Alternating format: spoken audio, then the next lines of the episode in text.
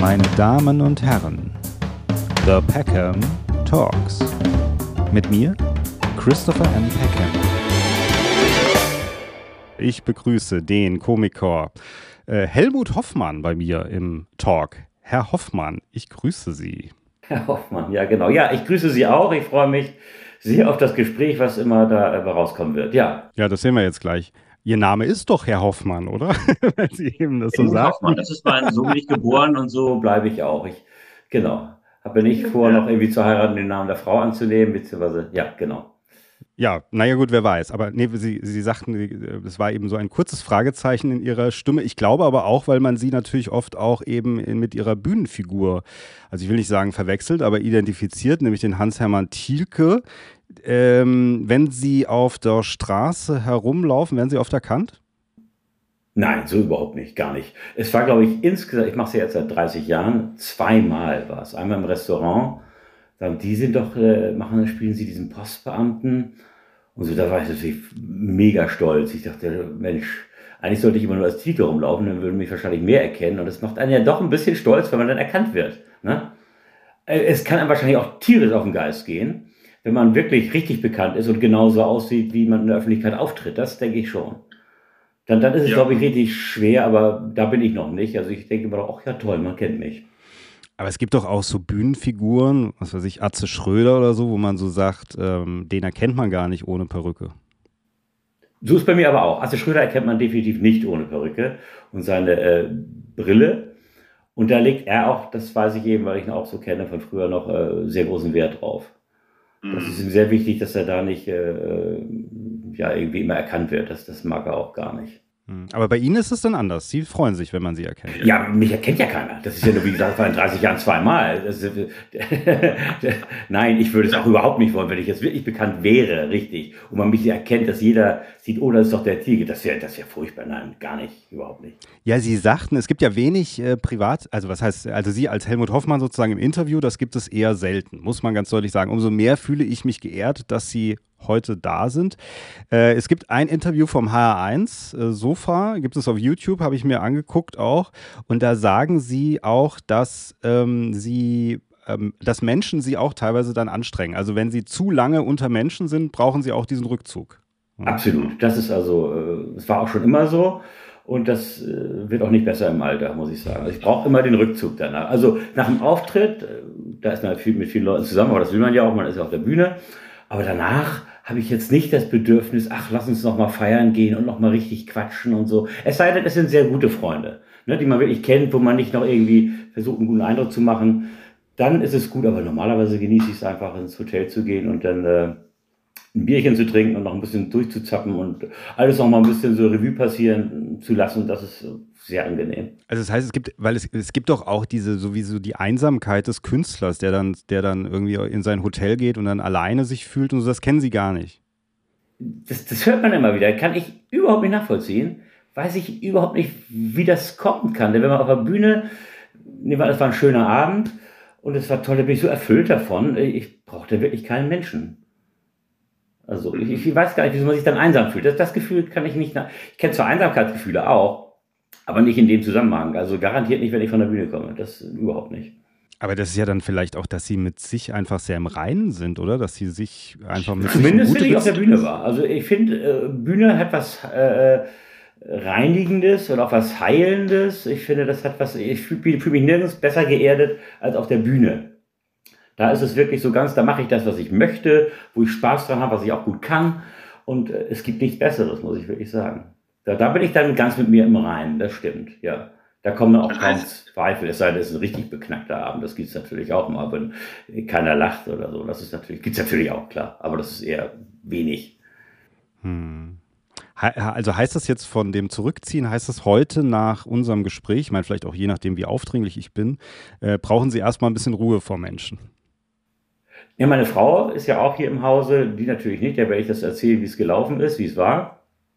Das war ja ein Mist. Nein, oder so. Nein, das wird natürlich nicht so sein. Das wird schön sein, das weiß ich ganz genau. Ich habe natürlich auch bei Ihnen reingehört, weiß ja, wie Sie es machen. Da gebe ich mir, das ist äh, sehr angenehm, das ist sehr schön. Das kann ich mir gut vorstellen. Aber ich habe extra mein Frühstück verschoben. Normalerweise äh, hätte ich schon gefrühstückt um die Zeit oder wäre dabei. Und jetzt mache ich es danach. Da freue ich mich darauf. Und da kann ich dann in die Zeitung gucken und den Hund dabei ein bisschen füttern. Das, das ist dann sehr schön, ja. Genau. Ist es besser, mit leerem Magen mit mir zu sprechen, sozusagen? Oder generell? Ja, also ich, ich frühstücke sehr ausgiebig, muss ich sagen. Das ist meine Hauptmahlzeit am Tag. Und wenn ich so richtig voll bin, dann ist einfach weniger Blut im Hirn. Das reicht dann einfach vielleicht nicht mehr für das Gespräch. Ja, ja, ja, das geht mir auch so. Also man ist dann auch so gesättigt letzten Endes und hat eigentlich, weiß, man hat gar nicht Lust, glaube ich, so richtig. Nee, denkt man auch, was soll das? Es hat doch gut geschmeckt, was soll ich jetzt noch reden? ja. Ja, absolut, absolut. Ähm, also jetzt muss man sagen, ihre Bühnenfigur äh, Hans-Hermann Thielke, das ist ja schon, also schon so eine Koryphäenfigur. Also das ist, die ist mir ja schon, seit sie wirklich äh, aufgetaucht ist auf den Bühnen Deutschlands, ist mir ja diese Figur bekannt und sie sind ja wirklich ein sehr also mit dieser Figur eben ein sehr, sehr bekannter Mann geworden eigentlich, auch wenn man sie nicht erkennt. Ja, zu, damals auf in den 90ern auf jeden Fall, ja, ja, auf jeden Fall, ganz gar keine Frage, ja, genau. Mhm. Das äh, ging ja auch wirklich sofort los. Also ich hatte Glück, dass ich genau da angefangen habe, wo die ganze habe, als die Comedy-Welle losging. Das war Glück einfach auch, muss ich sagen. Also das habe ich auch im Interview gesehen, in dem anderen, dass sie relativ spät ja angefangen haben, gell, mit diesem Ganzen, mit, mit 30 dann. Äh, ja, mit, äh, Moment, mit, mit 36 dann habe ich diese Clownschule besucht in Hannover. Das war eine Jahresausbildung, eine Ausbildung zum Clown. Ja, mit 36 bin ich letztendlich ausgestiegen aus meinem bürgerlichen Beruf, den ich vorher. Genau, Sie waren Gärtner, gell? Gartenlandschaftsbau gemacht, ganz genau. Gärtnermeister sogar, da muss ich einmal kurz Wert drauf legen. Ja, genau. Mhm, mh. hat, hat dieser Job, also hat der Job Gärtner Sie ausgefüllt? Körperlich auf jeden Fall. Äh, aber es fehlte eben ganz viel, muss ich wirklich sagen. Ich habe es irgendwie auch gern gemacht, zumindest die ersten Jahre, aber es kam immer mehr dieses Gefühl, ach, das Eigentliche, was dir wirklich am Herzen liegt, wo du wirklich Lust zu hast, das machst du nicht. Und somit, äh, aber ausgestiegen bin ich dann schon mit 33 Jahren und habe dann nur noch so Jobs eigentlich gemacht. Ich hatte vorher eine kleine Firma mit einem Kompagnon zusammen und war da schon auf der Suche, was anderes zu machen. Und dann kam irgendwann diese Clownschule und dann war es das. Und, und als Sie, als Sie ähm, eben als Gärtner gearbeitet haben, hatten Sie währenddessen schon immer so, also so kreative Ambitionen, dass Sie irgendwie nebenher irgendwas gemacht haben, jetzt nicht in der Öffentlichkeit, aber so für sich?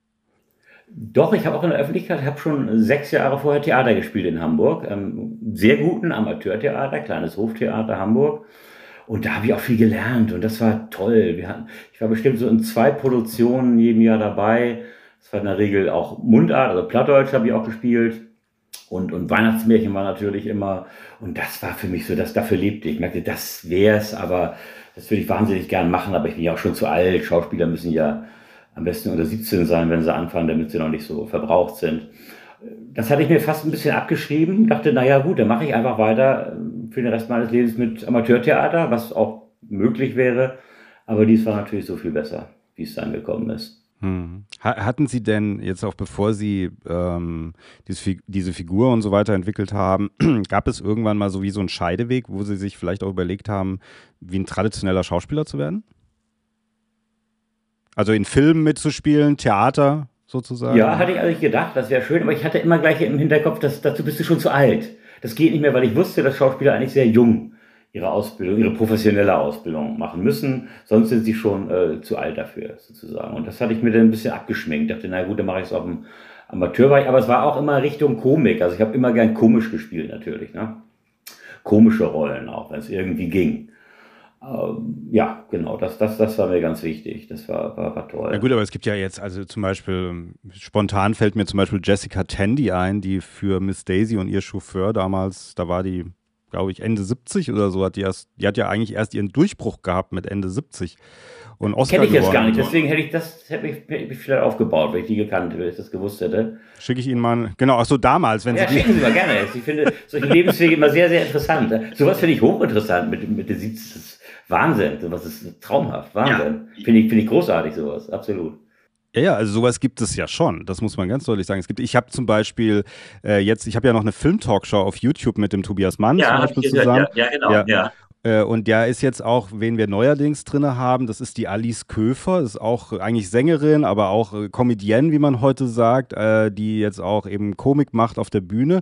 Die ist 45, so alt wie ich, und die fängt eigentlich jetzt erst mit dieser, wirklich mit dieser Bühnenarbeit, also hat vorher eben gesungen und Chanson und so ein Zeug, aber fängt jetzt erst mit dieser Bühnenkomik eigentlich an und äh, sagt, ja, das ist eigentlich bin ich jetzt Mitte 40, aber trotzdem und ist auch relativ erfolgreich. Also fängt jetzt wirklich langsam an, so Fuß zu fassen und ich denke, das ist, das ist nie zu spät. Also so, ja. Nein, ist es auch nicht. Das ist genau, das muss man äh, wirklich auch gerade jungen Leuten heute sagen, wo die schon oft äh, so Anfang 20 denken, oh, wie muss ich mich jetzt entscheiden, welcher Weg ist der richtige, weil es so wahnsinnig viele Möglichkeiten gibt.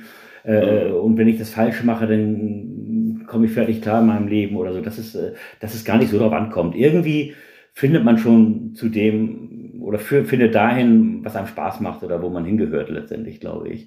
Da sollte man ein bisschen entspannt ruhig bleiben, kann ich, kann ich nur sagen, ja. Ja, oder jeder hat ein anderes Tempo oder manchmal hat auch jeder wie eine andere Startposition. Also glaube ich auch manchmal, ja.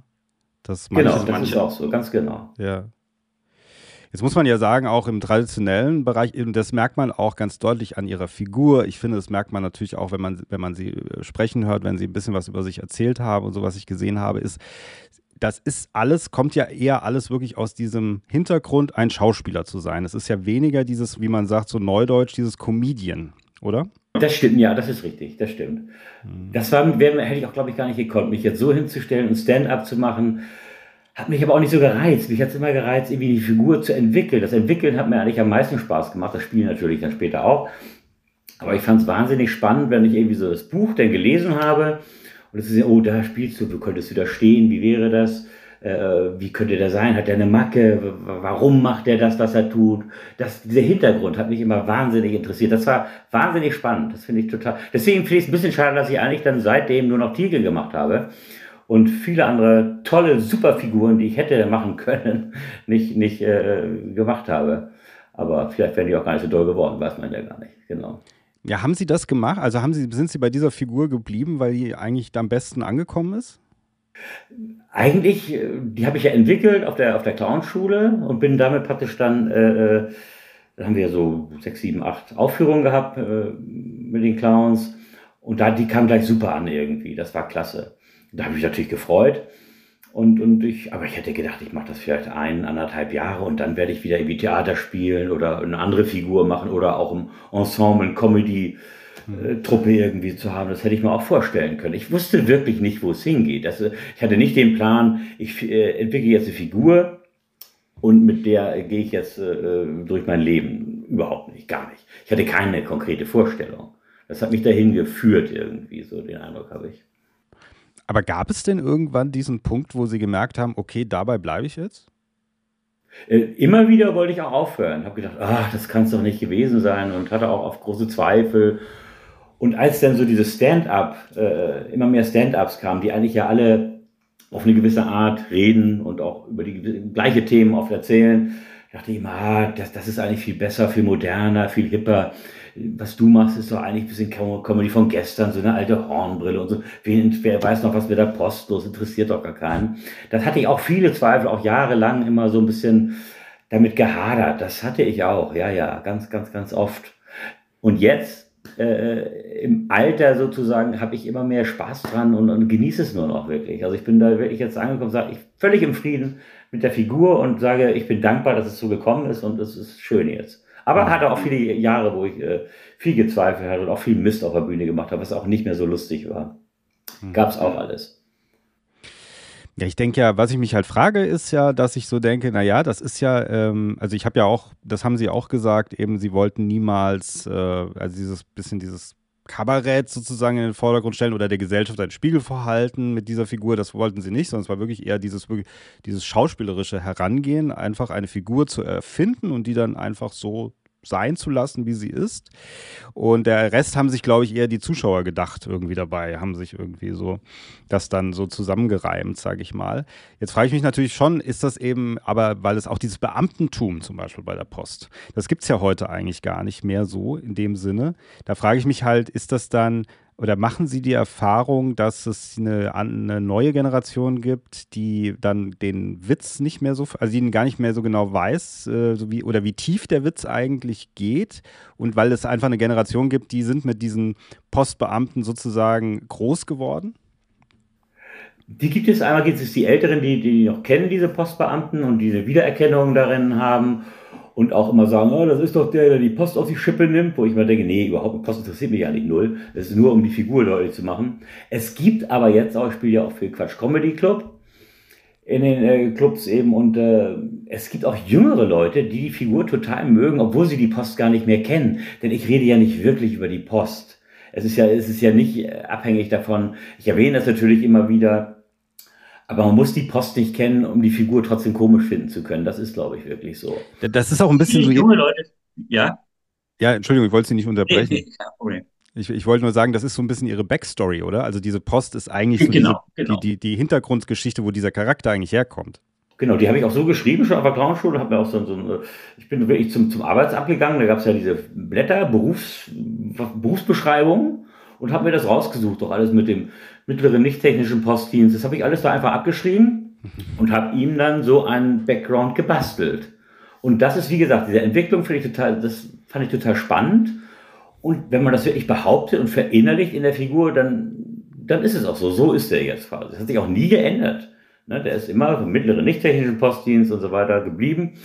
Aber jetzt natürlich auch breiter gefächert. Ich rede auch über Gott und die Welt, hat er eigentlich auch, auch schon immer gemacht. Und es ist nicht, nicht, nicht auf die Post bezogen, immer weniger auf die Post bezogen, wirklich. Mhm. Das, das ist eigentlich fast, spielt gar keine Geige mehr. Obwohl ich komme mal gerne wieder darauf zurück und dann denkt man, ach ja, guck, er ist doch der Postler. Mhm. Ja, ja, also ich meine, das auch mit diesem Beamtentum bei der Post. Ich habe äh, irgendwann mal vor längerer Zeit, äh, als ich, weil ich auch immer noch neben meiner Kreativität und meinem künstlerischen Schaffen äh, arbeite ich meistens sogar, also nicht immer, aber manchmal, wenn es dann nicht mehr so läuft, äh, in der Gastronomie zum Beispiel. Habe ich gehört, habe ich äh, im Podcast Ja, genau, das ja, erzähle ja. erzähl ich auch öfter mal. Und ich habe aber auch mal vor längerer Zeit, habe ich mal einen Probetag gehabt bei der Post, beziehungsweise beim DHL. Und da habe ich tatsächlich, da bin ich mal mit so einem mitgefahren. Ich habe dann da nicht gearbeitet, das war nicht so meins, aber trotzdem bin ich mit jemandem mitgefahren und der war wirklich verbe verbeamtet. Also der war verbeamtet, der hat, war alles Mögliche. Der saß im Büro, der war Briefträger und jetzt fährt er halt einen DHL-Wagen. Der war schon relativ alt. Ähm, und da habe ich das erstmal so getickt, also dass es die auch noch gibt, aber die sind halt jetzt irgendwo noch. Also sie sind so, werden. Die haben sie irgendwo hingeschoben, wo sie ja, noch nicht ja. zu viel Schaden anrichten, glaube ich, genau. also ohne jetzt irgendwas Negatives die Post. Nee, nee, nee, nee gar viel, nicht. Äh, für die Post Galas gemacht und so, also ich verdanke der Post auch viel. Die mochten das übrigens, die Postler haben sehr viel Humor. Äh, Postgewerkschaft und so weiter gespielt, ein paar hundert Leute, die haben sich schlapp gelacht. Also das ist die Post mag das. Ja, ja, und, da, ich, und dazu muss ich auch nochmal sagen, jetzt, also das, was ich, die Erfahrung, die ich da gemacht habe im DHL und die Paketboten und so, die haben einen echt harten Job. Das muss man echt ja, deutlich sagen. Das, das kann man nicht äh, genug wertschätzen. Also auch wenn man äh, die Leute, die wirklich auch dann bis oben an die Tür kommen und das machen, wie, wie es der DHL oft macht und so. Ich glaube, es ist nicht verkehrt, kann ich mal hier so einen Aufruf starten, es ist nicht verkehrt, denen auch mal an Weihnachten was in die, in die Hand zu drücken, ja, weil die haben wirklich echt einen, einen Knochenjob, muss das man stimmt. sagen. Ja. Das ist wirklich, das sehe ich genauso, das ja. Das ist absolut so. Ja, also auch teilweise die, die, die, die Autos sind nicht beheizt und so, die frieren sich da den Hintern ab. Das muss man wirklich sagen. Ja.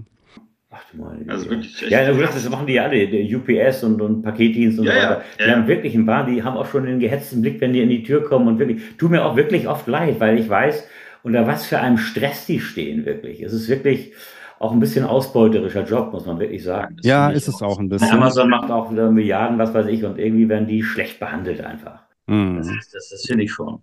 Ja, ja, nicht angemessen zumindest. Ja, ja, ja, ja. Also das ist, glaube ich, sogar beim DHL noch ein bisschen besser. Aber da war es auch wirklich so, die, auch die Leute, die da gearbeitet haben, trotzdem haben die, jeder hat so sein Auto und es sind alles ein bisschen wie so Einzelgänger. Das muss man ganz deutlich sagen. Die sind, die, die sind auch froh, dass sie sozusagen äh, dann ein bisschen so wie selbstständig arbeiten können. Da hat man das Gefühl, die wollen gar nicht so stark in der Gruppe arbeiten. Die sehen sich alle morgens beim Einliefern irgendwie in dieser riesigen Halle und dann machen die da ihr Ding und fahren los und müssen sich in gewisser Weise an einen Zeitplan halten, haben aber schon, sind nicht so gehetzt, muss man sagen. Aber müssen schon ran, ja, also müssen schon auf jeden Fall machen. Auf jeden Fall. Aber es ist alles, es ist so ein bisschen, ähm, Also jetzt nicht wie Fremdenlegion, aber es sind wirklich so einzelne Kerle. Einzelkämpfer irgendwo. So ja. Einzelkämpfer, ja, ja, wie so Einzelkämpfer. Ja. Ist auf jeden Fall war sehr, war sehr interessant, ja, muss ich ganz ehrlich sagen. Ja, ist es doch. Also als Comedian ist man ja auch letztendlich Einzelkämpfer, deswegen ist mir das auch vertraut. Gut, wahrscheinlich verdient man etwas mehr, wenn es gut besucht ist, aber irgendwo ja. ist man da auch Einzelkämpfer. Deswegen ist mir das, mhm. kann ich mir auch gut vorstellen, ja. Man ist trotzdem irgendwie auch fast selbstständig, man hat sein eigenes Auto und ist damit unterwegs und ein bisschen selbstbestimmt hat man zumindest das Gefühl aber muss eben auch liefern vor allen Dingen. Das ist richtig. Ja, man ist halt nicht so beobachtet auch vielleicht. Ich meine, jetzt hier als Bühnenkünstler sind natürlich beobachtet, aber sie sind ja in ihrer Rolle. Im besten Fall, in Kanada ist es schwierig, genau, ja. Dann gucken so drei Leute, ist noch Luft nach oben manchmal. Also nicht drei, aber es ist ja. Oh, das gibt es aber. Ich habe das, ich habe, äh, ich habe ja in der Filmtalkshow habe ich ja mit vielen äh, Kabarettisten, Comedians und so weiter Sendungen gemacht, gerade in der Corona-Zeit, weil die hatten halt einfach zwangsläufig viel Zeit. Ähm, und nach Corona war es für manche schon so, dass sie tatsächlich vor ganz, ganz wenig Leuten nur noch aufgetreten sind oder es wurde dauernd abgesagt und so. Ja. Natürlich, also das kenne ich sehr gut. Es war wirklich ganz wenig das war wirklich schwierig. Man wusste auch gar nicht, kommt es überhaupt noch wieder in Gang? Denn ich dachte auch, nach Corona, na jetzt dürfen sie wieder, die Maskenpflicht ist vorbei, jetzt rennen die dir die Bude ein, habe ich gedacht. War aber nicht so. Ja. Denn dann riefen die an, Veranstalter, oh, ist noch ganz wenig, wollen wir es stattfinden lassen oder absagen? Das war, man wusste nicht, wohin es geht. Das war wirklich so. Und zweifelsfall war ich immer für stattfinden lassen, auch vor 20 Leuten spielen und äh, äh ja auch mit ganz wenig Geld manchmal nach Hause gehen, aber irgendwie ein Zeichen setzen, dass es weitergeht. Das war ganz, ganz wichtig, finde ich.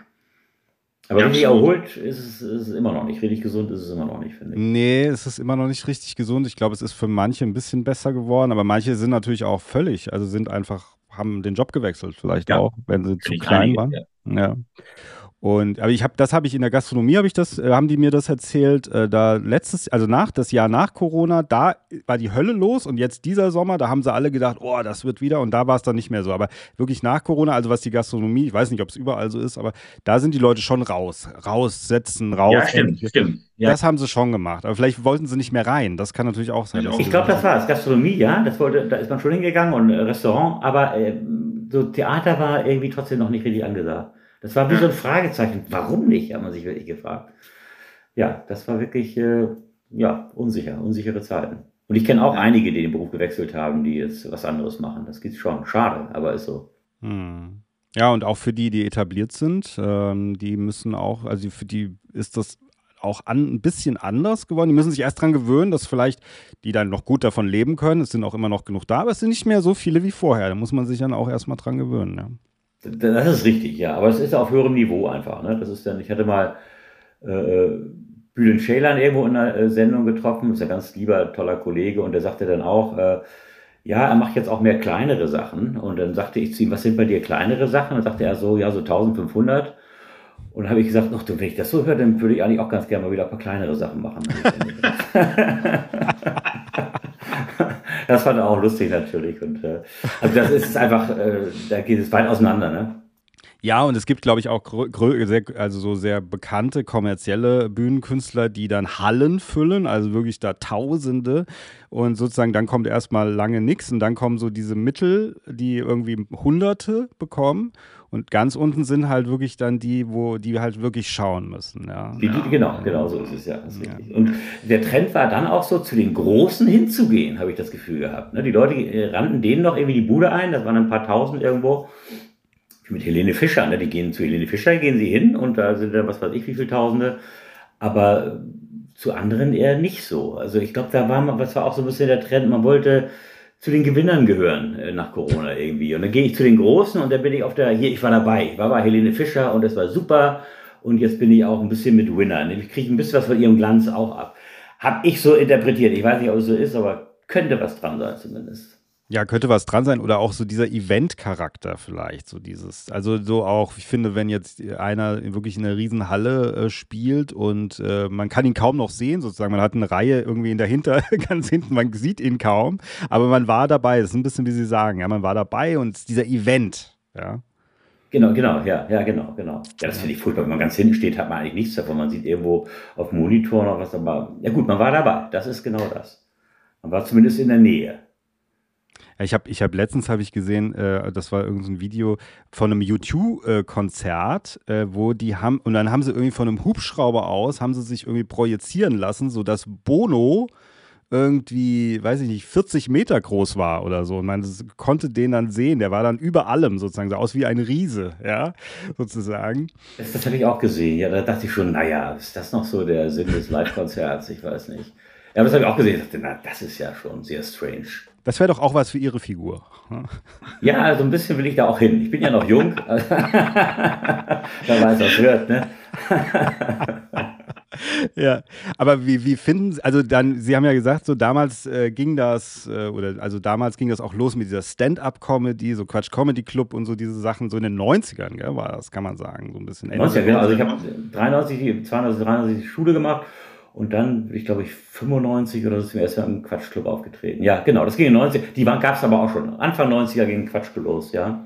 Hm. Hat, hat man da, hat man, oder trennt man heute mehr sage ich mal, traditionelle Komik mehr mit äh, ähm, von eben Stand-up-Comedy, wo einfach einer ins Mikrofon irgendeine Geschichte erzählt? Oder hat man das früher schon so gemacht? Hat sich das früher eher vermischt? Äh, ganz am Anfang, also Anfang 90er war es so, äh, es war sogar gefordert, man sollte, äh, man durfte eigentlich auch keine Figur, wollten die auch nicht haben auf der Bühne. Da war es eigentlich so, man wollte wirklich nur ein Mikrofon auf dem Stativ und stellt sich daran und erzählt. Das war das Klassische wirklich. Das war, wurde auch Wert drauf gelegt, aber mich haben sie dann trotzdem genommen, weil die Nummer, die mochten sie einfach gern. Und, und ich durfte dann praktisch das trotzdem machen. Das kam auch super an und insofern hat sich dann auch immer mehr geöffnet sowieso mit der Zeit, weil das war gar nicht so durchzuziehen. Das ist wirklich nur das klassische Stand-up und ist ja auch ein bisschen monoton, finde ich dann. Ich finde schon schön, wenn auch vielleicht mal was Musikalisches oder wenn eine Figur dazwischen ist, eine andere Farbe reinkommt. Finde ich schon sehr interessant so dieses klassische Stand-up ist gut und es gibt auch wirklich gute, auch sehr, sehr viele gute junge Leute, jetzt wahnsinnig, wie viel es da gibt. Früher gab es ja nur eine Handvoll irgendwo. Aber es ist auch oft ein bisschen so, dass man denkt, wie durch so eine Schablone geschossen. Ist so sehr ähnlich, hat das der davor nicht auch gerade gesagt, denkt man, oder so ähnlich. Und so die, der Gestus schon, es ist alles, ähnelt sich manchmal leider sehr, finde ich. Ja, Sie haben mal gesagt, Sie haben in dem Interview gesagt, dass es mehr dann diese Verpackung wichtig ist, also dieses zu sagen, ich bin Comedian und nicht so dieser Inhalt. Ja, bei den ganz Jungen ist es oft so, ja, die sagen, ich will Comedian werden, so, das hätte es ja früher gar nicht gegeben irgendwie. Und, und, aber die arbeiten auch stringent darauf hin und haben auch Erfolg damit und sind auch oft gut und sind auch oft nett. Aber ja, es ist mir trotzdem ein bisschen fremd. Es ist auch so, dass man irgendwie so ein bisschen äh, nicht mehr so ganz offen ist. Also man, ich krieg's ja mit im Quatschclub, wenn auch jemand vielleicht einen Auftritt hinlegt, der nicht ganz so gut war. Das kenne ich ja nun auch ohne Ende. Man versemmelt ja auch mal was. Oder es kommt einfach nicht gut an. Das passiert ja, das gehört dazu. Die sagen aber nie, ja, das war nicht toll, sondern gehen von der Bühne und kommen nach Backstage und sagen, ja, alles klar und sofort am Handy und sofort posten, ich habe eben die Hütte gerockt. So, und da denke ich, warum? Das ist, das stimmt doch gar nicht. Das sage ich natürlich nicht zu ihm, aber ich denke es mir. Das, und ich finde es ein bisschen traurig, weil ich denke, es ist auch wichtig, zu Niederlagen zu stehen. Ich, wenn ich eine Niederlage erlitten habe und es war wirklich ein richtig beknackter Auftritt, scheiße, dann äh, kaue ich da auch wirklich drauf rum und danach geht's aber auch wieder los. Ein bisschen wie Phoenix aus der Asche danach und jetzt erst recht und jetzt will ich wieder. Äh, das, das gehört dazu, finde ich, das zu verarbeiten. Das ist aber den Trauerprozess muss man auch schon irgendwie annehmen, sage ich mal. Das ist, es gehört dazu. Und ich weiß nicht, immer nur auf der Sonnenseite stehen, immer nur, ich habe immer Erfolg und das, das ist bei den jungen Leuten ein bisschen, glaube ich, angesagt einfach. Ich kann sie beurteilen, weil ich das gar nicht mache. Die Social Media mache ich alles überhaupt nicht, kann ich auch gar nicht. Aber äh, ja, ja. Aber ist ja auch ein bisschen dieses gut verpacktes halt verkauft, oder? Also wenn ich das im Internet natürlich in den sozialen Medien gut darstelle, dann habe ich wirklich natürlich anders, oder? Ich glaube, das ist der Grund. Genauso ist. Jetzt, jetzt komme ich drauf. Genau, ja, ja. Also es ist ja es ist ein bisschen so, wenn man Instagram oder Konsorten nimmt, wo man einfach Fotos sieht, die posten ihr ganzes Leben und mit irgendwelchen Filtern sind immer irgendwie am Strand, im Hotel, äh, sind da. Dann denkt man ja, das ganze Leben ist von denen so und das ist, ist ja nicht so, ja. Ja gut, andersrum wäre wahrscheinlich auch gar nicht denkbar, dass ich jetzt ständig was posten würde. Mensch, ich bin da ja wieder abgekackt letzte Nacht, das war ja furchtbar. Da hat ja ich überhaupt nicht einer gelacht. Ach, und dann habe ich hingelegt, habe ich betrunken und heute habe ich so einen Kater. Wird ja auch keiner hören wollen wahrscheinlich dann. Aber wäre auch mal eine gute Idee, finde ich. So, so eine Negativ, so ein Negativ-Typ, der immer Loser ist und das breit ausstellt. Das wäre doch auch schön. Sowas würde ich lieben, ja, finde ich toll. Das ist, das ist keine schlechte Idee. ja. ja, ja, so, so ein sozial, bei den sozialen Medien, so ein Instagram-Account von einem, wo es immer alles schlecht läuft. Wo es immer nur schief läuft, ja. das wollen Leute ja auch sehen irgendwo, ne? Also wenn das so als, ja. Ja, ja, ja, ja, ja, natürlich. Ja, klar wollen das die Leute sehen. Ähm, aber es, also solche die eben, ich sag mal, wie traditionelle Bühnenfiguren, also wo man sagt, eigentlich, das sind, äh, so wie sie, das sind eigentlich Schauspieler, die haben was gelernt, die machen sich Gedanken, die entwickeln eine Figur und so weiter und so fort. Und dann kommt äh, und sind eigentlich wirklich wie, ich würde sagen, Vollblutkomiker eigentlich eher so. Ja, ja, würde ich auch so sagen, ja. Ja. Äh, gibt es das denn heute noch? Also gibt es noch junge Leute, die auch Figuren entwickeln oder ist das etwas, was in so einer Zeit verhaftet ist? Das hat man früher so gemacht. Ich glaube eher, das hat man, das äh, hat man früher so gemacht. Ich wüsste jetzt keinen von den jüngeren Leuten, ich kriege es auch ein bisschen mit über meinen Sohn, der äh, kennt auch einige von den jüngeren Comedian und der hat mich auch mitgenommen zu Open Mic nach Hamburg, haben geguckt, sehr gute Sachen dabei, aber es war eben immer nur Stand-up Comedy. Es war eigentlich keiner dabei, der jetzt eine Figur spielt oder so. Nee, das, das war nicht so. Nee, glaube ich. Im Moment zumindest. Vielleicht kommt wieder, aber äh, nee, wahrscheinlich nicht. Also, weil ich, ich empfinde das auch so. Ich habe letztens habe ich einen in Amerika gesehen, der tatsächlich dann wie wieder eine Art Figur gespielt hat, aber auch vor einem Mikro gestanden hat, aber trotzdem so eine Art bisschen so eine, so eine trottlige Figur gespielt hat. Und das fand ich dann auf einmal wieder erfrischend. Also da habe ich dann in dem Moment wieder gedacht, oh, das ist ja, das habe ich ja schon lange nicht mehr gesehen, so ja.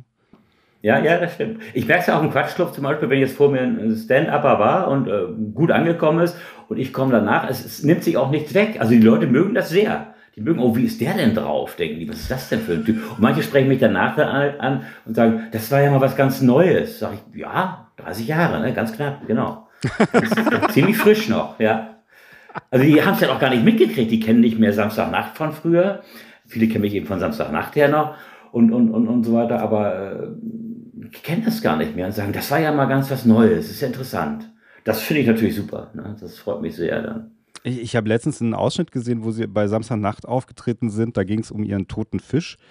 Ähm, das war, da, sie hatten die Eröffnung war mit Esther Schweins zusammen. Und was ich halt wirklich toll daran fand und das daran merkt man halt auch diese, die, diese schauspielerischen Skills sozusagen, die sie, die sie haben, ist, dass sie hat eigentlich ja diese Nummer wie angesagt, also sie hat sie eigentlich so wie an die, auf die, also sie hat sie nicht angesagt, sondern sie hat mit ihnen zusammen, sie hat sie wie vorgestellt sozusagen, ja. Und sie waren, sie waren total in ihrer Rolle drin. Und dieser Übergang dann zu der Nummer, als sie dann, als Esther Schweins hat dann die Bühne verlassen, sie haben dann die Nummer wie alleine gespielt gespielt. Diesen Übergang hat man gar nicht gemerkt. Also man hat nicht so dieses, war nicht, sondern sie sind komplett in ihrer aufgeregten, also gespielt ja. aufgeregten ja, Rolle ja. geblieben. Ja. Und dadurch. Ich nie mehr geguckt, ja, aber interessant. Ja, ja. so war es bestimmt, ja. Und, und das war, dadurch hatte das tatsächlich wie so eine Art abstrakte Echtheit, ja. So. Ja, das stimmt. Ja. Es war nicht so wie so gekünstelt, ja, wir machen jetzt mal zwei, machen zwei Dialoge und dann kommt die Nummer, sondern es war, ist, in, ist so übergegangen und das fand ich toll. Ja, ja. Das war auch zum ersten Mal, als ich äh, im Köln Comedy Festival war. Das war dann auch im E-Werk, eine große Gala. Gabi Köster damals noch moderiert.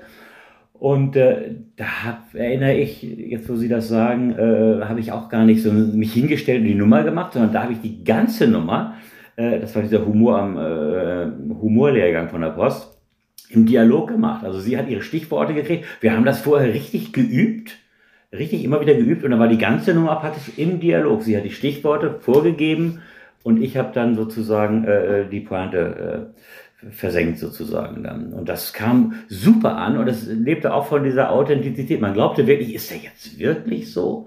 Das, das, das gibt's doch gar nicht. Da weiß ich noch, da kochte wirklich die Hütte im E-Werk.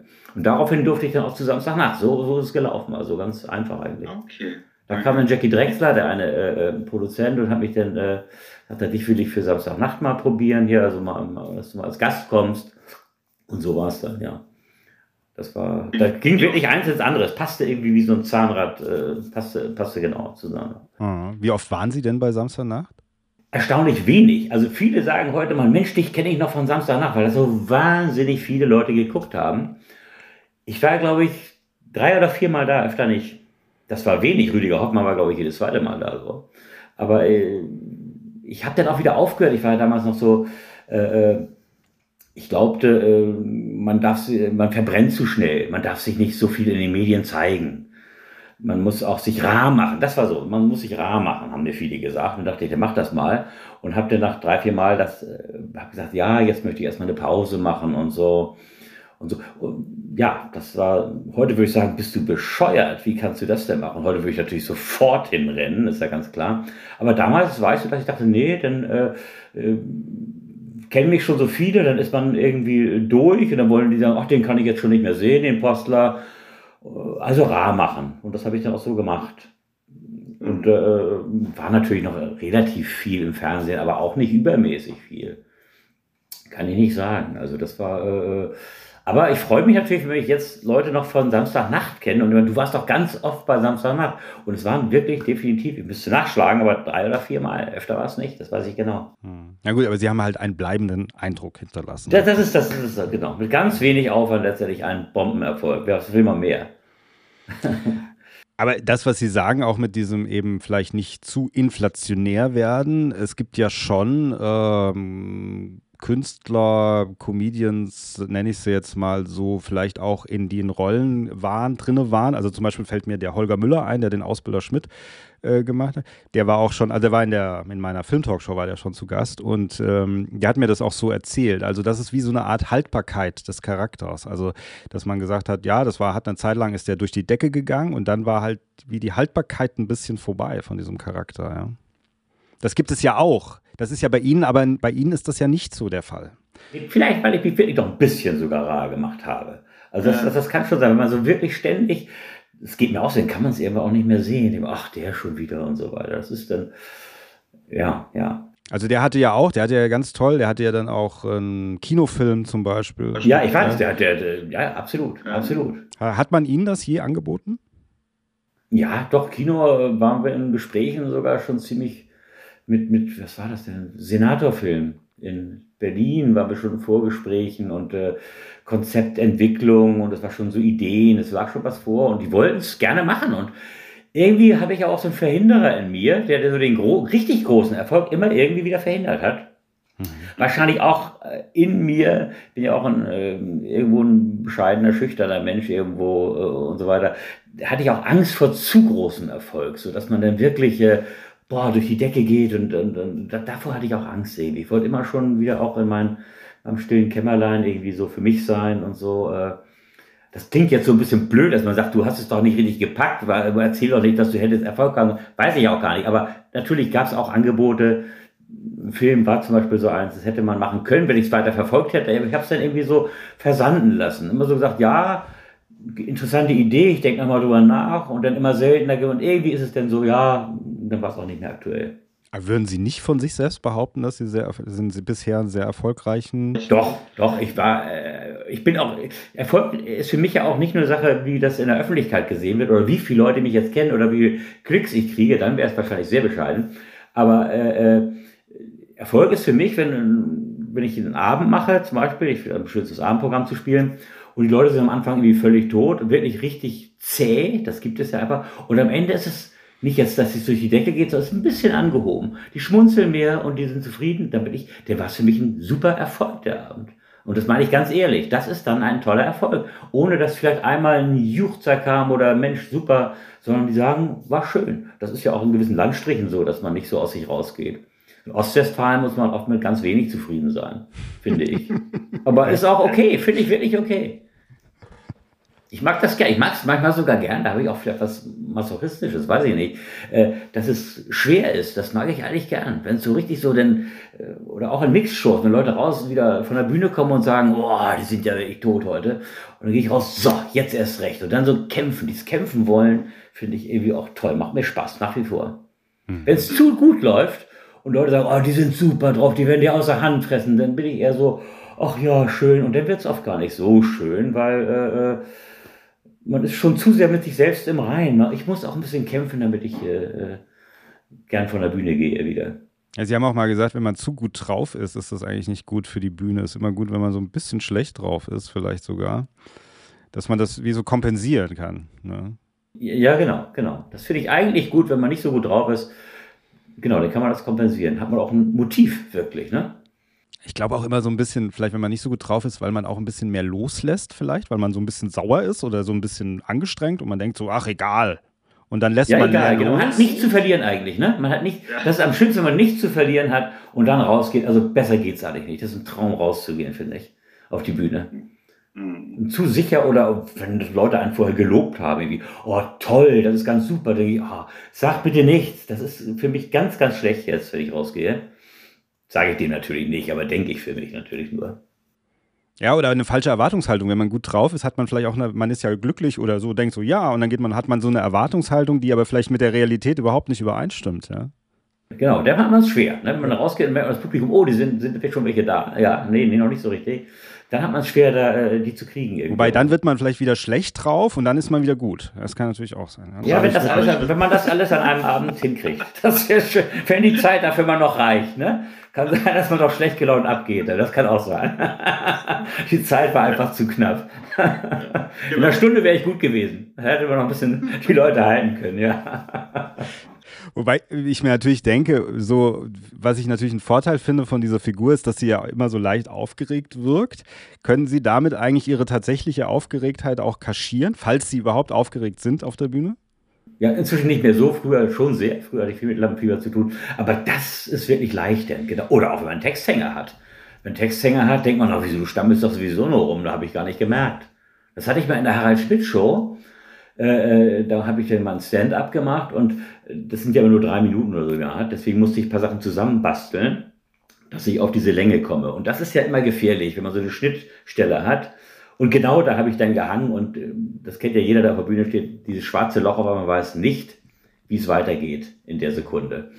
Und das war wirklich äh, furchtbar. Das waren aber letztendlich nur ein paar Sekunden. Ich kam dann irgendwie wieder drauf, habe wieder reingefunden und habe es dann auch Harald Schmidt nachher erzählt nach der Show. Sag, ja, ich hatte den Texthänger äh, an der einen Stelle und so, das war ja blöd. Und er hat gesagt, äh, habe ich nicht gemerkt. Und wenn ich es nicht merke, merkt es keiner, hat er gesagt. So ganz. und da war ich, war ich beruhigt. Das war also äh, ja, also eine tolle Erfahrung bei Harald Schmidt auch einmal sein zu dürfen in seiner legendären Talkshow, äh, äh, Saturday Night Fever, da, genau. Mm, mm, mm. Ja, ja, auf jeden Fall. Harald Schmidt Show damals war großartig. Wahnsinn, das habe ich auch ständig geguckt. Aber das heißt aber auch so, wenn Sie so ein bisschen begeistert auch von solchen großen Auftritten im Fernsehen oder so sprechen, das ist schon so, das ist nicht so, wo Sie so sagen, ach, da habe ich keinen Bock drauf, das mache ich nicht, sondern es ist schon so, dass Sie immer dann auch so ein bisschen als ja, nicht als Fan, aber so auch gedacht haben, oh, das ist ja toll, dass ich hier die Gelegenheit habe. Also bei Harald Schmidt auf jeden Fall. Die Sendung habe ich natürlich auch ständig geguckt vorher, wenn es immer möglich war. Und wenn man dann da sein durfte auf einmal, ich kannte das Gelände schon, weil das E-Werk ja direkt um die Ecke ist da auf der anderen Seite. Und dann geht man da rein und merkt, irgendwie ist hier eine tolle Atmosphäre auch. Anders als sonst beim Fernsehen. Fernsehen ist ja sowieso immer tolle Atmosphäre und die sind alle gut drauf. Aber das war irgendwie was Besonderes, muss ich wirklich sagen, ja. Das war, war irgendwie auch eine Entspanntheit die wussten, was sie machen. Sie machen das fünfmal die Woche oder so. Und das war eine ganz besondere Atmosphäre. Und es war sehr nett auch, aber auch so ein bisschen ehrlicher nett, hatte ich das Gefühl. Nicht nur so fernsehnett. Ne? Das ist, der Fernseher ist ja immer wahnsinnig nett. Und die sagen immer, hey, super und unter, äh, unter wahnsinnig und, und sensationell geht ja eigentlich sowieso nichts. Aber es ist eben, eben in der Regel ja gar nicht so gemeint. Also wer da als junger Mensch reinkommt und denkt, das meinen die ehrlich, das tut mir jetzt schon leid. Irgendwie sagt, nee, glaubt wirklich gar nichts, gar nichts. Und wenn die sagen, die wollen nächste Woche eine Show mit dir anfangen und glaubst einfach gar nicht. Das sagen die nur, um nett zu sein. Das ist so wie andere sagen, guten Tag. Das ist, hat keine Bedeutung. Und das war bei Schmidt irgendwie anders. Da wusste man genau, da war man das Stand-up und die waren alle wirklich nett und das war, ja, war, war toll, war einfach klasse. Hm. Ja, da hat sich vielleicht auch ein bisschen, ich meine, jetzt die Amerikaner sagt man, denen sagt man natürlich auch nach, dass sie relativ oberflächlich sind, vielleicht auch im Showbusiness, aber so ein bisschen diese legere Stimmung hat sich vielleicht auch ins Backstage sozusagen dann übertragen, ja. Weil es war ja schon, äh, war ja schon was Außerordentliches. Also es war ja schon etwas, was so erstmal es so auf diese Weise ja nicht davor und eigentlich auch nicht danach gab im deutschen Fernsehen. Ich würde es auch, glaube ich, nicht wieder gehen. Ich kann es mir gar nicht vorstellen weil die Sehgewohnheiten noch anders sind. Ne? Die Leute gucken einfach mehr im Internet jetzt. Ich glaube nicht, dass die Leute jetzt Fernseher anschalten um, was war das, 23 Uhr und dann das gucken. Um das zu gucken, das, das gibt's, glaube ich, leider nicht mehr, aber das war toll. Das war immer so einmal so reinzappen und dann Harald Schmidt war einfach.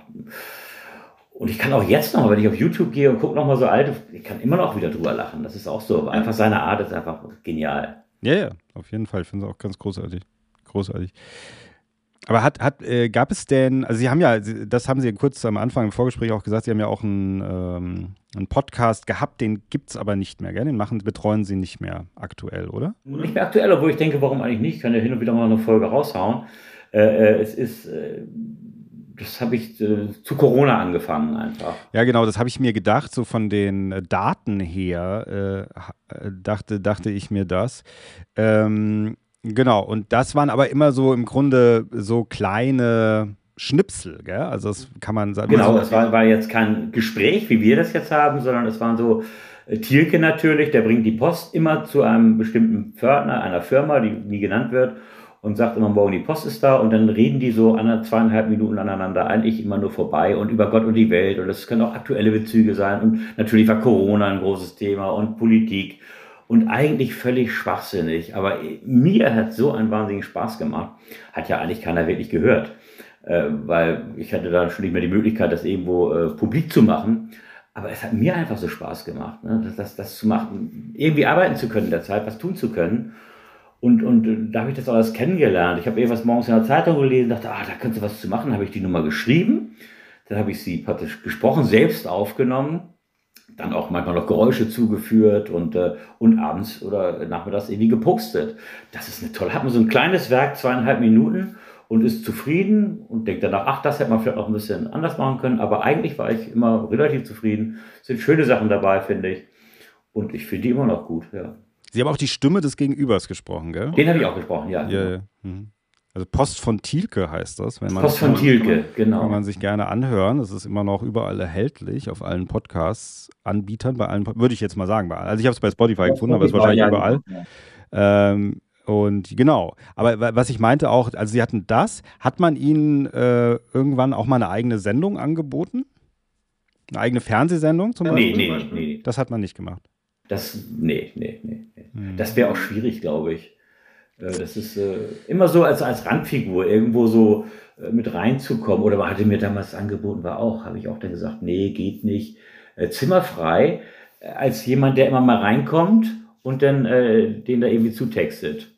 Ne, den, den Gast irgendwie, der, der, der, der oben wohnt und dann immer mal kommt. Also da waren ja immer verschiedene Figuren und da wollten die mich auch gern für gewinnen und habe ich gesagt, nee, da war ich noch nicht so weit. Da habe ich gesagt, nee, Thielke muss immer eher gebeten werden, dass er kommt und auf die Bühne geholt werden sozusagen. Von selber kann der das nicht. Da war ich noch wirklich so eng im Denken. Heute würde ich sofort machen. Äh, ich kann überall reinplatzen und was erzählen. Aber damals war das noch so eine Vorsicht, nee, das passt ja nicht zum Charakter, der wird eher gebeten und dann könnte er was sagen und so nicht. Und dann haben sie gesagt, schade, aber dann war es das auch. Sonst hätte ich das für auch. Aber wie gesagt, ich bin zufrieden. Ja, das finde ich aber toll, weil letzten Endes ist es ja, das würde ja wahrscheinlich kaum einer machen. Also, weil sie sind so der Figur verpflichtet, dass sie sagen, ja, das ist nicht der Figur treu, ja, ich bleibe meiner Figur nicht treu und alle anderen würden sagen, ja, aber ich komme ja ins Fernsehen, ist mir egal, wie ich der Figur, ob ich der Figur treu Ja, nee, das war mir schon wichtig, obwohl heute ist die Figur auch anders geworden. Ich äh, habe dann ja auch Varieté moderiert und so weiter und das Moderieren wird man ja auch freier und da muss man ja auch Zwischenrufe eingehen und dann spreche ich die Leute direkt an, da, da bin ich viel besser geworden. Das ist äh, ganz anders. Ohne äh, dass die Figur jetzt dabei baden geht. Ne? Die Figur ist trotzdem immer noch da und ist auch immer noch der verklemmte Postler, der eigentlich äh, nur dummes Zeug erzählt und sich oft auch für den Größten hält, aber man sieht sofort, nein, bist du eigentlich nicht. Das, das, das habe ich da gelernt und das ist auch klasse, ja. Mhm. Ich habe das nur wegen der Fernsehsendung gefragt, weil es zum Beispiel, also, äh, also als Beispiel zum Beispiel Robert Treutel, der Bodo Bach spielt, der hatte auch mal in seiner Hochzeit wirklich dann, also er war auch schon mal hier zu Gast, in der, Filme, in der Filmelei sowieso, da ist er auch öfter mal. Ähm, und ähm, da hat er das erzählt, auch von seiner Sendung. Den, dem haben sie ja dann auch eine Sat, so eine, ich glaube, eine Sat-1-Sendung war das. Und da hat er seine, der, seine Telefon- Dinger. Ja, ja, seine Telefon-Sketch, ja, genau. Ja, ja, die hat er da halt auch gemacht. Dann das war, das war die Sendung, ja, so. Und deswegen, also da hat man das so, und deswegen habe ich gefragt, ich weiß jetzt nicht genau, wie man es bei der Figur von Ihnen gemacht hätte, aber einfach so dieses, dass man eine Zeit hatte, glaube ich, wo man dazu tendiert hat, dass man erfolgreiche Komiker gefragt hat, ah, wollt ihr nicht eine eigene Sendung? Und dann verbinden wir das irgendwie so ein bisschen mit eurem Programm. Ja, ja nee, wüsste ich jetzt nicht. Nee, nee, nee. Ja, stimmt, er hat das gemacht, richtig. Das war auch toll, diese Telefonsketche fand ich auch super von ihm. Ich mache ihn auch sehr gern einfach, ne? Hesse, ne? Frankfurt, glaube ich, lebt er. Ja, Ja, ja, ist ein Hesse. Ich bin ja auch hier aus Hessen. Ich bin ja auch ein Hesse. Ja, ja, ich weiß Darmstadt. Ja, genau. Darmstadt kenne ich vom Halb-Neun-Theater her wiederum. Ne? Ja, ja. Ich wie, oft gespielt früher und bin, glaube ich, auch nächstes Jahr einmal im Halb-Neun-Theater wieder. Ja, wie, genau. wie ist denn das hessische Publikum? Ist das denn auch? Ich mache das Hessische sehr gern. Ich habe ja eigentlich angefangen in, äh, im neuen Theater Frankfurt Höchst. Da hatte ich, äh, die Clownschule war zu Ende im Sommer und Januar, Februar, März lief da immer sonntags äh, äh Varieté am Sonntag hieß das, glaube ich. Und da äh, war ich da mit dabei. Also jeden Sonntag immer zwei Shows und ein Vierteljahr lang. Das war mein erstes wirkliches Engagement. Das war toll. Und war toll. Ich mochte, mochte das Hesse sehr, sehr, sehr gern. Aber auch viele Fernsehsendungen vom Hessischen Rundfunk, dieses Varieté im Farbfernsehen hieß es, äh, Traumtänzer Varieté hieß das. War eine Sendung, auch 90er, Anfang 2000er. Und da war ich auch ganz oft dabei, so als Co-Moderator, damals von Wolfgang Lippert war ich mit ah, dabei. Ja. Und das hat sehr viel Spaß gemacht. Und das waren ja auch alles Hessen, Nordhessen. Äh, hat sehr viel Spaß gemacht. Ganz, ganz tolle Produktion war das damals. Ja, aber ich habe jetzt gehört, ich habe gehört, jemand hat, wer hat mir das gesagt? Ich glaube, es hat mir sogar auch der Robert Treutel gesagt, dass die Nordhessen ganz anders sind als die Südhessen. Ja? Also da muss man. Erstmal sprechen sie ja nicht das Hessische, ne? das ist, äh, hört man ja nicht so. So, so fast Hochdeutsch oder ist Hochdeutsch, in, in Kassel auf jeden Fall, also wie Hannover her. Aber ob die jetzt anders sind, weiß ich jetzt gar nicht so. Also ich fand es auch sehr gut. Ich habe ja auch in Frankfurt mal Regie gemacht, im Volks, in der Volkstheater, Volkstheater Frankfurt. Hatte ich eine Regie, das war eine Co-Produktion im Hessischen Rundfunk, bei dem schönen äh, Stück Keine Leiche ohne Lilly. Und da habe ich dann Regie gemacht. Das war auch schön. Und da wurde dann auch Robert Treutel, hat dann mitgespielt für die Fernsehversion. Und äh, ja. Sonja Kraus, genau, war auch dabei.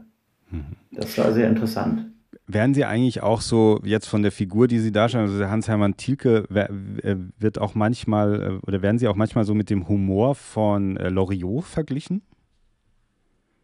Wenn mir einer wirklich was ganz Nettes sagen will, dann ja. Aber es ist selten natürlich, aber sagen so, ja, ist ein bisschen das Versteckte und dieses, äh, die Figur wird nie verraten. Also er ist immer irgendwie, bleibt sich treu und steigt nicht aus aus der Rolle. Und man kann sich immer gar nicht vorstellen, dass er irgendwie anders ist, als er so ist. Und das ist immer, das ist mir ganz wichtig gewesen. Aber mein Gott, mit Loriot würde ich noch nie vergleichen. Die Schuhe passen mir ganz bestimmt nicht. Den finde ich nun wirklich ganz einer der größten überhaupt. Und das ist aber, aber die Richtung finde ich natürlich super, ne, was er gemacht hat da. Für die mhm. Ewigkeit, würde ich sagen. Ja, ich finde schon, dass, dass ihre Figur davon was hat. Also weil sie halt auch, äh, man immer mehr das auch das Gefühl hat, dass sie halt tatsächlich so ist. Also man hat nicht das Gefühl, das ist irgendwie so eine erfundene Sache, sondern sie verkörpern das so stark auf der Bühne. Das freut mich, Dankeschön. Ja, ja dass, man, dass, man, dass man das Gefühl hat, der ist halt so. Und dann ist er halt auch eben, und darum ging es ja auch Loriot, halt dieses Deutsche oder wie wir uns Deutsch äh, ja, vorstellen, klar. so ein bisschen. Ja, natürlich, ja. ja, natürlich, ja. Kann man sagen. Aber Sie haben ja auch gesagt, das ist ja auch, was ich schon mal gesagt habe, Sie wollten keinen Spiegel vorhalten und es ging dann auch letzten Endes nie so sehr, auch in der Entwicklung nie darum, sondern Sie haben einfach gesagt, ich will einfach so ein bisschen so einen spießigen Beamten einfach mal darstellen. Ja, einfach was einem Spaß macht. Irgendwie der auch eigentlich unsicher ist und der auch nichts wirklich gebacken kriegt, das ist mir wichtig. Und jetzt ist aber so eine Sache dazugekommen, dass ich auch gerne sich drüber stellt, dass er die Leute ein bisschen belehrt. Das macht auch sehr viel Spaß. Gerade aus der Figur raus, der sieht man, nee, der ist nicht so doll. Und dann aber so sich erhebt und den Leuten hier, ich bringe ihnen jetzt mal was bei. So, hier, hier über Selbstoptimierung und so weiter. Sag ich. Und er maßt sich wirklich an, so drüber zu stehen oder äh, faltet die auch zurecht, da hier nicht so störende in der zweiten Reihe. Das macht auch total Spaß. Das hat sich erst so entwickelt. Ne? Das hätte ich früher nie gemacht. Aber inzwischen macht mir es Riesenspaß, so ein bisschen den Lehrer da fast zu geben manchmal. Und immer hier, ich, ich weiß Bescheid. ist die Fallhöhe ja noch höher, wenn man sieht, nein, du kannst es eigentlich gar nicht. Und das mag das Publikum wiederum sehr gern. Ne? Ist auch immer schön, wenn sich einer noch erhebt und man sieht, der kriegt eigentlich gar nichts gebacken. Das ist, das ist, das ist, das ist ja wunderbar. Ja. Wie, wie, wie, ist das denn mit Ihrer Wahrnehmung, also die Wahrnehmung in Deutschland äh, von Ihrer Person, also auch von Helmut Hoffmann? Ist das so okay für Sie, wie das ist? Oder finden Sie, dass man sie eigentlich ein bisschen besser wahrnehmen könnte, auch als eben der Künstler hinter dieser Figur? Äh, das habe ich jetzt nicht ganz verstanden, Entschuldigung. Ja, also dass Sie sagen, dass Sie, weil, weil ich auch gesagt habe, Sie sind selten jetzt zum Beispiel als Helmut Hoffmann, Sie sind selten in Podcasts oder in Inter oder im Fernsehen, sondern Sie, ich habe auch was gesehen, zum Beispiel von der NDR Talkshow oder so. Dann sind Sie dort aber als Rolle Hans-Hermann Thielke und spulen da auch ein Programm ab. Hat man Sie auch schon mal sozusagen in die eingeladen als äh, Helmut Hoffmann? Nee, da war nie die Rede davon, genau. Mhm. Nein, eigentlich nicht. Das ist ja immer schon, wird ja auch ein bisschen äh, besprochen vorher, worüber man reden könnte. Und weiß, man ist ja nicht als Comedian da und will dann auch die sicheren Sachen dafür, man ist ja dafür da, da letztendlich nochmal für Stimmung zu sorgen. Am Ende. Man kommt ja immer erst am Ende, das ist ja immer schrecklich in der Talkshow, weil man da wirklich eine, dreiviertel Stunde eigentlich auch nur blöd rumsitzt und, und, und wartet, dass man dann rankommt und äh, ja, Talkshow ist ja auch nicht so einfach manchmal. Nein, das wurde nicht aber vermissen Sie das oder sagen Sie oder finden Sie also das schade, dass man sie eben, das meinte ich eben, dass man sie auch als eben Helmut Hoffmann mehr wahrnimmt, der diese Figur spielt? Nein, da bin ich also ganz uneitel. Das ist mir, ich, ich freue mich ja, wenn Tilke gut ankommt. Das ist für mich, das ist ja mein Werk letztendlich. Da komme ich gut bei weg. Das reicht mir vollkommen hin. Also das, das, das äh, brauche ich nicht, nee. Obwohl ich denke manchmal, ja, wäre auch schöner Talkshow, weil man sich dann auch zu anderen Dingen äußern könnte. Man könnte auch mal was wirklich nicht ganz Dummes sagen. Als Theke muss ich ja immer was Dummes sagen letztendlich. Und wenn jetzt aber irgendwelche, es war neulich mal in einer Talkshow, da waren auch viele Schauspieler da äh, in der Runde und äh, die können über ernste Themen irgendwie kann ich als Theke natürlich nur die Klappe halten und hoffen, dass der Moderator mich jetzt nicht anspricht, das was zu, zu sagen, weil ich muss natürlich eine Pointe machen und, und dummes Zeug dazu erzählen, was vielleicht der Sache nicht angemessen wäre äh, da schwitzt man dann manchmal und denkt, hoffentlich spricht er mich jetzt nicht an zu dem Thema. Um Gottes Willen, ich kann, kann nichts anderes als Blödsinn erzählen in der Rolle. Das wäre dann anders, wenn ich Helmut Hoffmann wäre. Dann könnte ich schon mal sagen, ja, genau, kann ich auch was äh, Ernsthaftes zu sagen, sozusagen. Mhm. Genau, genau. Und das ist manchmal schwierig, finde ich. Talkshow ist manchmal schwierig, wenn es vorher ernste Themen sind und Schauspieler haben ja auch mal die Tendenz, sich sehr wichtig zu nehmen und sehr äh, ernsthaft über Dinge nachzudenken und damit auch nicht in den Berg zu halten.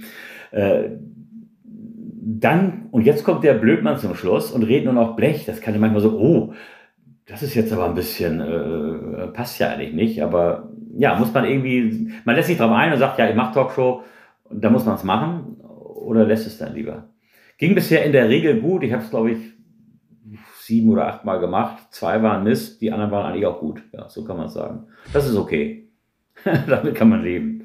Ja, also ich kann da auch noch mal in eigener Sache hinweisen auf dieses Gespräch, was ich eben mit Robert Trottel hatte und er davon erzählt hat, ohne dass ich da groß drauf eingegangen bin, aber er sagte, äh, fing irgendwann an davon zu erzählen, dass er bei Markus Lanz war und war auch als, äh, als Act sozusagen eingeladen und es war, war ein ganz, und es gab noch Studiopublikum zu der Zeit bei Markus Lanz und es war irgendwie ein ganz ernstes Thema, es ging um, über den Holocaust oder irgend sowas und dann wurde er zum Schluss abgerufen als hessischer Comedian, ähm, den, der zu der damaligen Zeit vielleicht auch noch nicht in ganz Deutschland jetzt so bekannt war, sondern mehr nur so in der hessischen Ecke. Und die Leute haben gedacht, wer ist das und warum redet der so ein Zeug? Und gerade nach so einem ernsten Thema. Und das ging total in die Hose. Ja, ja genau das. Dies, das Risiko geht man dann wirklich ein. Ne? Das, ja, Wahnsinn, furchtbar. Das ist ganz schlimm. Aber ich meine, es ist natürlich der Fehler. Robert, Fehler der, nur sagen, furchtbar, kann ich sofort nachvollziehen. Also ist der Fehler der Redaktion, ja, aber die einfach. Ja, natürlich, sagen, natürlich. Der kann nichts dafür, gar nicht. Der kann nichts machen. Ne? Ja in, in, der Situation. Und gerade Balance, Balance ist ja sowieso alles sowas von schwergewichtig eigentlich. Es ist ja immer, als wenn die Weltsituation in dem Moment entschieden wird. Das kriegt ja so eine Bedeutung, finde ich. Immer wenn ich es gesehen habe, denke ich, boah, das ist jetzt, jetzt packt er die Eise, der hat es mal gesagt und jetzt ist es, ich meine Güte, ja.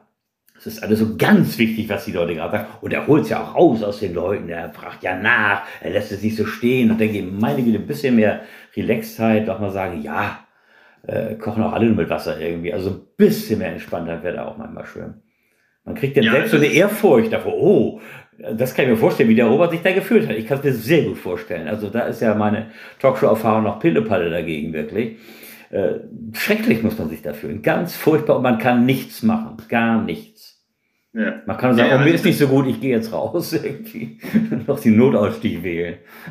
Ja, ja, genau. Ja, ja, absolut. Also Sauerstoffmasken fallen runter, aber das ist so. Genau. Äh, ja. Sie sehen ja, ich kann nicht mehr, ich würde ja gerne. ja, aber das war, also ich glaube, früher zu dem Zeitpunkt hatte Lanz noch so ein bisschen wie so eine Art, äh, also war mehr noch so eine, und noch ein bisschen mehr Unterhaltungsshow als vielleicht heute. Bunt ist auch, ne? Kam noch mal andere mit rein. Ja, genau. ja, ja, genau. Heute ist ja mehr nur Politik eigentlich, kann man sagen, ja und so. Aber das war halt, wie gesagt, diese Story und äh, der Robert sagte eben, ja, ich saß da, ich erzählte dann so und ich merkte, wie die Stimmung die ganze Zeit vom Publikum ganz übel nach unten ging. Und dann, das ist wirklich wie ein Albtraum, wirklich. Also auch wie Sie sagen, es ist ein Albtraum. Man merkt, wie das alles überhaupt nicht mehr funktioniert und wie alles sich falsch anfühlt und Genauso ist es, genauso ist es. Ja. Man kann nichts machen, ne? man kann nichts machen und kann nur hoffen, dass die Zeit irgendwann umgeht. Das ist ja. ganz, ganz furchtbar, ganz, ganz schrecklich. Ja. Aber dann, also so, das ist ja so, wie wenn Sie das sagen, also so ein bisschen Lust hätten Sie vielleicht schon als Helmut Hoffmann auch vielleicht dann noch ein bisschen präsenter mal oder mal eingeladen zu werden, sage ich mal so.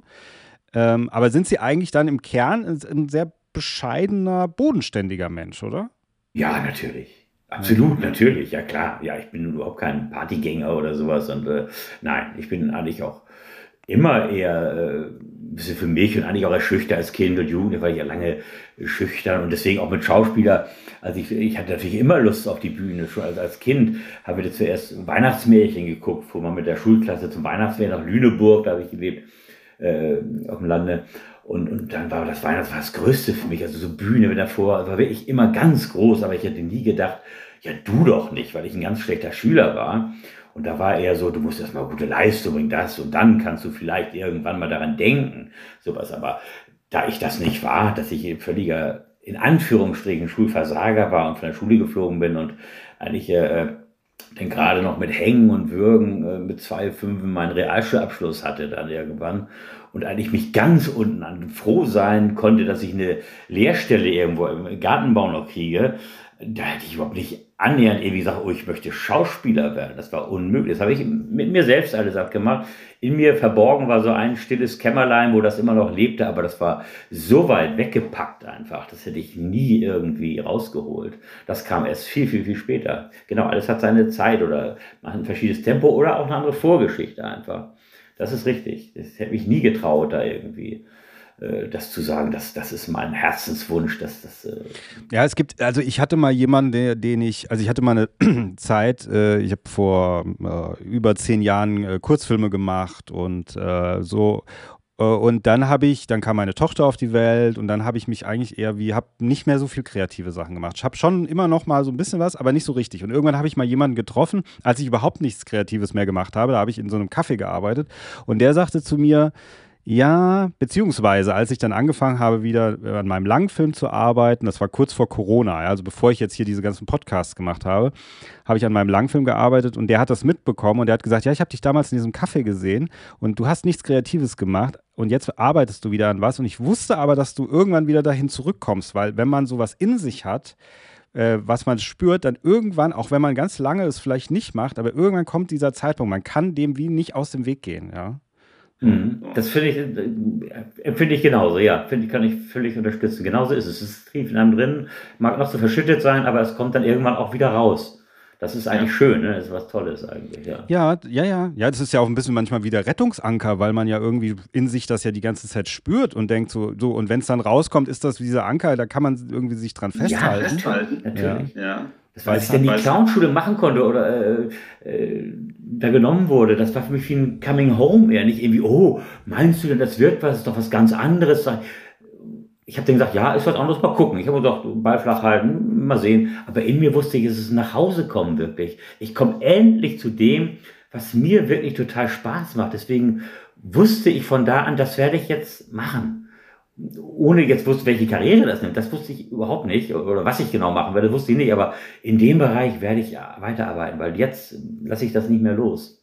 Mhm. Das, das war wirklich so. Aber es ist natürlich auch wahrscheinlich schon, kann man sagen, also es gibt ja schon auch in Ihnen dann eine extrovertierte Seite, die halt dann vielleicht rauskommt, wenn Sie auf der Bühne stehen. Oder die das, das Natürlich, also die möchte ich nicht missen. Also einfach immer nur, äh, natürlich, ja genau. Sonst muss man in seine Freundeskreise irgendwie zutexten oder so ständig. Ne? Ich erzähle ja auch gerne dumme Sachen, das ist ja in mir drin. Oder ich habe auch schnell Ideen zu irgendeinem Blödsinn und laber die Leute. Also meine Frau hat auch dann gesagt, bei Corona, wo ich dann nicht arbeiten konnte, du wirst aber auch Zeit, dass du langsam mal wieder los kannst. Ich kann das Gesappel bald nicht mehr hören. Ne? Natürlich im Guten, wir reden ja gern Quatsch zusammen, aber das war, äh, ja, natürlich, irgendwo muss es raus. Ne? Das ist ganz klar, der ganze Blödsinn. Nur da war es eben, hier wird es anerkannt jetzt, oh ja, der macht Komik, das ist witzig. Nur da war es so ein Spaßvogel, ja, du erzählst eben nur dumme Sachen. Das war eher ein bisschen wie der Klassenclown, ah ja, für, für, wenn es jetzt für Mathematik nicht reicht, äh, für eine gute Leistung, dann bist du, dann muss man eben deshalb, weil man das Defizit hat, muss man ein bisschen dummes Zeug erzählen. Das ist so ein kleiner Ersatz dafür. Wirklichkeit sehe ich das natürlich heute völlig anders, aber damals äh, hat man sich den Schuh angezogen oder habe ich mir auch angezogen. Ja, ich bin eben nur so, ich kann nur ein bisschen dumme Sachen erzählen. Ich bin heilfroh, dass ich es machen durfte. Das kann ich wirklich nur sagen. Und, äh, äh ja, und dass Sie es noch machen. Sie sind ja auch ziemlich auf Tour. Habe ich gesehen. Ja. Und glauben Sie auch, dass Sie das machen, bis Sie 100 sind? Wenn ich dann auch lebe. Obwohl neulich ist eine Tante von mir im Mai in diesem Jahr ist tatsächlich 100 geworden. Ja, gute Gene, gute Gene, okay. Gute Gene, sag ich. Wenn ich ein bisschen was von Tante Irmgard abgekriegt habe, dann wäre es nicht schlecht. Ja, es kann natürlich auch ganz schnell vorbei sein, muss man sagen. Äh, nicht nur, dass man jetzt äh, stirbt, das auch möglich ist, aber dass man einfach äh, es aus irgendeinem Grund nicht mehr machen kann, weil man irgendwie körperliche Gebrechen oder äh, dement wird oder was weiß ich. Es kann ja alles sein letztendlich. Deswegen genieße ich im Moment jeden Auftritt und versuche aus jedem Auftritt das Beste rauszuholen und habe Spaß von der ersten bis zur letzten Sekunde. Das ist viel mehr geworden als früher. Man weiß viel mehr, das als Geschenk zu würdigen, dass man auftreten darf. Das ist bei mir wirklich so. Es ist wirklich ein Geschenk und da werde ich äh, nicht eine Sekunde verloren geben auf der Bühne, sondern ich äh, darf das und ich mache das. Ja, ja, aber es klingt ja dann eben so, dass wenn solange Sie das können, machen Sie das auch. So klingt das ja. Ja, ja, ja genau. Ja. ja Sie sagen nicht so, also langsam, reicht jetzt mal und so, ich habe keinen Bock mehr. Das sagen Sie gar nicht. Nein. Sag ich gar nicht. Viele sagen ja auch, Mensch, du bist doch jetzt im Alter, wo du eigentlich in Rente, wann, wie lange willst du das noch machen? Und sage ich, naja, ich mache es, solange es mir Spaß macht. Es macht mir Spaß. Also es wird doch keiner, der irgendwie im Symphonieorchester äh, Geige spielt, würde man doch nicht sagen, der ist jetzt 65, der verkauft jetzt seine Geige. Der sagt, nee, ich brauche sie ja jetzt nicht mehr. Würde ja auch keiner machen, oder? Kann ich mir zumindest nicht vorstellen. Auf keinen Fall. Das ist schon vorher sehr widerwillig gemacht. Das kann natürlich sein, aber es ist auch unwahrscheinlich. Naja, sie sind, also das ist, aber sie sind halt ein Künstler, das ist halt das Ding. Und ich glaube, ein Künstler ist ein Künstler, nicht weil er sagt, äh, weil er sich dafür entschieden hat, sondern ich glaube, weil er es halt ist, weil es, also das ist so meine Überzeugung, weil es irgendwas eben, was, von was wir es auch eben hatten, weil irgendwas in ihm ist. Und ich glaube, das kann man nicht einfach abschalten, wie so ein Knopf, den man drückt. Ja. Nein, das glaube ich auch nicht. Ich glaube, genau so ist es, ja, genau. Und darum genau. freue ich mich, dass ich es noch machen kann, muss ich wirklich sagen. Ja, und wir verlinken auf jeden Fall äh, ihre Webseite und auch da kann man die ganzen Termine finden, wo man sie live sehen kann. Jetzt habe ich auch zum Abschluss, muss ich sagen, habe ich auch, äh, das sagten sie auch in dem Interview, sie können schlecht Nein sagen. Ja, da habe ich schon gedacht, oh, hoffentlich ist er nicht deswegen in meiner Sendung. Nein, nein, nein, nein. nein. Das war ja sehr unverbindlich, aber die Anfrage war irgendwie so nett, dass ich dachte, ja, das ist doch bestimmt äh, gut. Und da habe ich natürlich auch reingeguckt und dachte, ja, das ist wirklich gut, habe mir ein paar Sachen angeguckt, natürlich das mit äh, Antrag von, von, Schmidt und so weiter. Und äh, wen habe ich noch geguckt? Ich habe noch geguckt, die von, von äh, nicht ist der Schwein, sondern die Kollegin. Ja, Tanja Schumann. Tanja Schumann, genau, von Samstagnacht, genau. Ja, und ein paar ja. Leute reingeguckt einfach mal und äh, reingehört, dachte, ja, das ist, das ist sehr nett, das ist sehr locker und äh, der will einem auch nicht wehtun. Ne? nee, ja nein, nein. Das, ich will ihn nicht wehtun, auf keinen Fall. Auch Wasser selbst abgraben, wenn man alle nur runterputzen würde.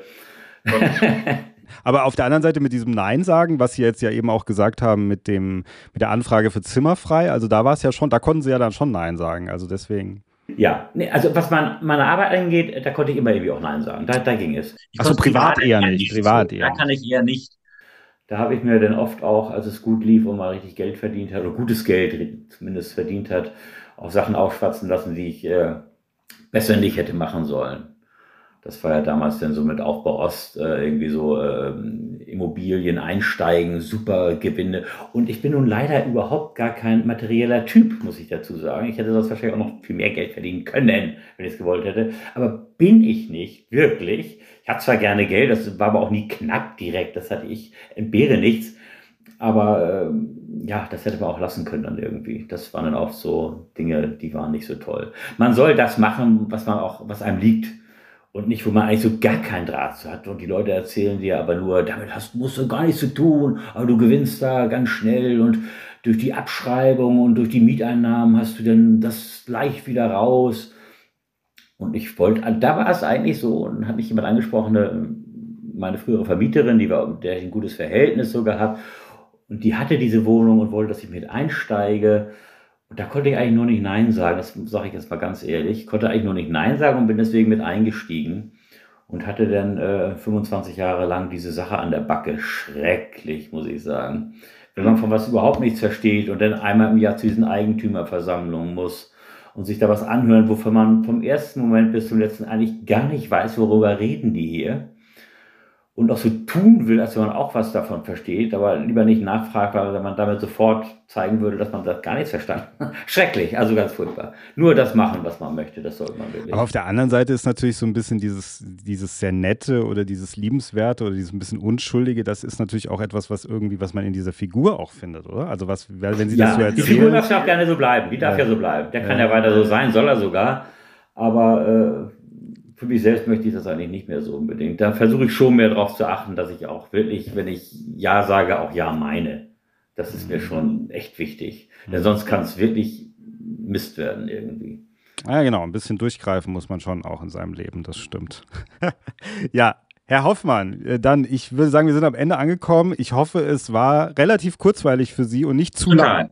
Okay. Total. Es war überhaupt nicht zu lang. Es war, hat mir sehr viel Spaß gemacht. Sehr schön. Sehr nett. Dankeschön, dass ich dabei sein durfte, sage ich jetzt. Ja, wunderbar, wunderbar. Bleiben Sie noch dran, ganz offiziell. Ähm, sage ich aber schon mal Adieu. Und wie gesagt, ähm, äh, wir weisen darauf hin, schaut äh, euch hier da draußen, unsere lieben Zuhörer, Zuhörerinnen, schaut euch Hans-Hermann Thielke, schaut euch Helmut Hoffmann als Hans-Hermann Thielke an. Es ist auf jeden Fall die Reise wert, falls ihr anreisen müsst, ja, und den, ähm, den Abend wert. Das ist was ganz Besonderes und das gehört einfach, sie sind einfach auch mit der Zeit wirklich zu so einem, ich finde, zu so einem Kultur, deutschen Kulturgut geworden. Also so, das ist, sie sind einer von den Leuten, die immer da da sind und da geblieben sind. Und das hat ja eine Qualität, die muss man erstmal suchen. Von denen gibt es ja nicht so viele. Es gibt viele, die haben dieses, was ich vorhin schon sagte, gibt auch Haltbarkeitsdaten, aber sie sind immer dabei geblieben.